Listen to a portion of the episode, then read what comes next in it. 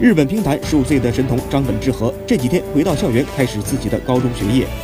张本智和的母亲张玲希望儿子能读日本最好的东京大学，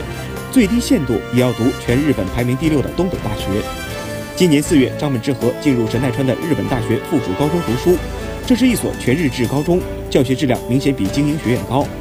日媒称，东京大学从二零一六年起开始推荐入学政策，